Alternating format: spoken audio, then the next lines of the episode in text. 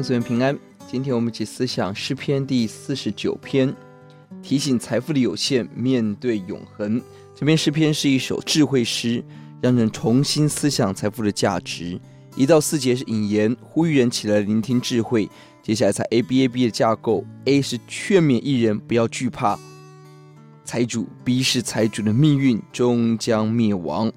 一到四节吩咐万民要起来聆听，不是以色列人而已。是普世的真理，超越地位，超越贫富，要认识这个智慧之言。第五节对艺人的劝勉，不要惧怕或者嫉妒有钱人。十六节再强调一次，这些有钱人不只有钱，而且以欺骗、奸诈的方式围绕艺人，给人惧怕。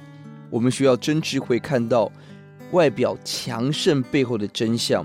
财主的表象是什么？第六节以自己的财物。来夸口，十一节似乎有许多不动产，十三节人会短暂的佩服他们，十八节自以为荣耀得到众人的奖赏称赞，但真相是八到九节财产不够买赎自己的生命，第十节无法掌握这个财产会给谁，十一节不断的拥有赚房地产产之财，但最后所得到的却是一个阴宅，心里所思想的。古译本是做坟墓，他们真正永远的住宅是坟墓，永远的居所。十二节，人在尊贵中不能长久，若是没有永恒的智慧，只像畜类一般。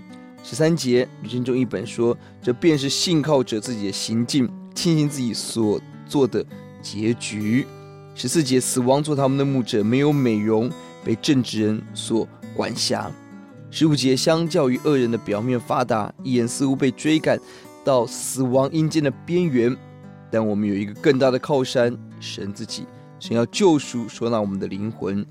十六节再次劝勉人不要惧怕，不要羡慕走在财富的道路上。十一到二十节强调财主的结局，死亡是真正的审判。第十七节他死的时候，什么也不能带去。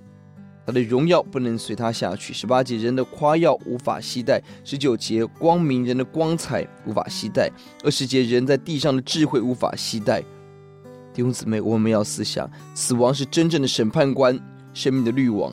人一切所追求的财富、掌声、权力、光彩、智慧都要被滤掉。我们到底剩下什么？十五节，神拯救我们脱离死亡，给我们永生。